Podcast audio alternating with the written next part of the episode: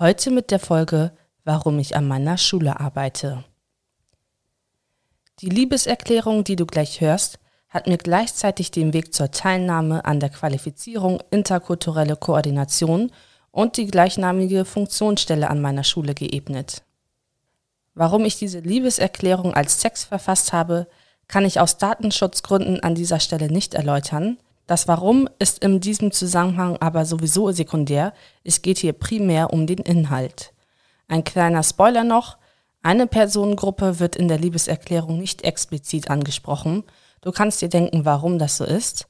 Das ist die Gruppe der zur Dominanzkultur gehörenden privilegierten SchülerInnen. Dies ist in dem Warum begründet, warum ich diese Liebeserklärung als Text verfasst habe. Selbstverständlich unterrichte ich aber auch jene SchülerInnen mit ganz viel Herz. So, without further ado, hier die besagte Liebeserklärung. Herzlich willkommen zu Amas Prismen, dem Podcast für mehr Wertschätzung von Diversität in Schule. Ich bin Amma und freue mich, dass du dabei bist. Was braucht es, um Schule diversitätsbewusster und diskriminierungskritisch zu gestalten? Welche Diskriminierungsformen finden sich in der Schule? Welche Übungen und Materialien eignen sich für den schulischen Einsatz, welche eher weniger? Diese wichtigen Fragen und weitere möchte ich mit dir beleuchten und diskutieren. Lass uns loslegen.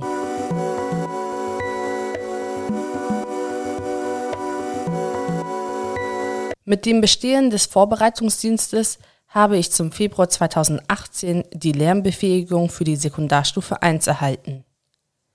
Mit dieser Befähigung ist es mir erlaubt, an jeder Sekundarschule zu unterrichten, sei es an einer Gemeinschaftsschule in Schleswig-Holstein, der Gesamtschule in Niedersachsen, der integrierten Sekundarschule in Berlin oder eben einer x-beliebigen Stadtteilschule in Hamburg. Als schwarze Lehrerin mit zugeschriebenem Migrationshintergrund deren Lehrerin mich in der siebten Klasse wissen ließ, dass ich als Reinigungskraft auf St. Pauli enden würde, was selbstverständlich auch ein Job ist, der Respekt verdient hat, war mir schon zur Aufnahme meines Lehramtsstudiums bewusst, dass ich eben nicht an einer x-beliebigen Stadtteilschule in Hamburg arbeiten möchte.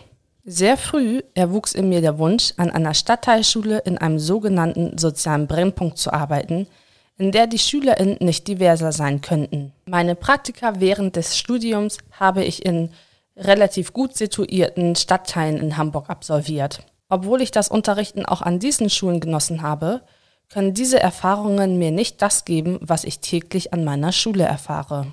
An meiner Schule arbeite ich in einer Schule, in der ich im DATS-Unterricht arabische Personalpronomen wie Anna, Anta, Anti, Hua, Hia etc. lerne und die SchülerInnen mal ihr Wissen weitergeben können. In der eine Schülerin in Klasse 5 sich darüber freut, nicht mehr die einzige schwarze Person in der Klasse zu sein und mir dankt, dass ich da bin. In der SchülerInnen davon beeindruckt sind, dass ihre Lehrkraft, die genauso aussieht wie sie selbst oder den gleichen sozialen Hintergrund wie ihre Familie hat, mehrere Abschlüsse hat und sie dies als Ansporn, Motivation, Beweis nehmen, dass auch sie gute Abschlüsse machen können, in der ich in regelmäßigen Abständen über russische Pfannkuchen, Chai, Chorba etc. die kulinarische Vielfalt der Welt erleben darf, in der SchülerInnen mir mit Elan von ihren Studiumsplänen erzählen und dabei ganz deutlich wird, dass sie die einzigen in der Familie sind, die sich überhaupt Gedanken darüber machen können, weil sie die ersten in der Familie sind, die die Schule mit dem Abitur verlassen werden, in der sich die alltäglichen Erfahrungswerte der SchülerInnen mit denen meiner Jugend decken in der im Elternhaus Sätze bzw. Fragen, warum nur eine 1 minus und keine 1, genauso sicher sind wie das Amen in der Kirche.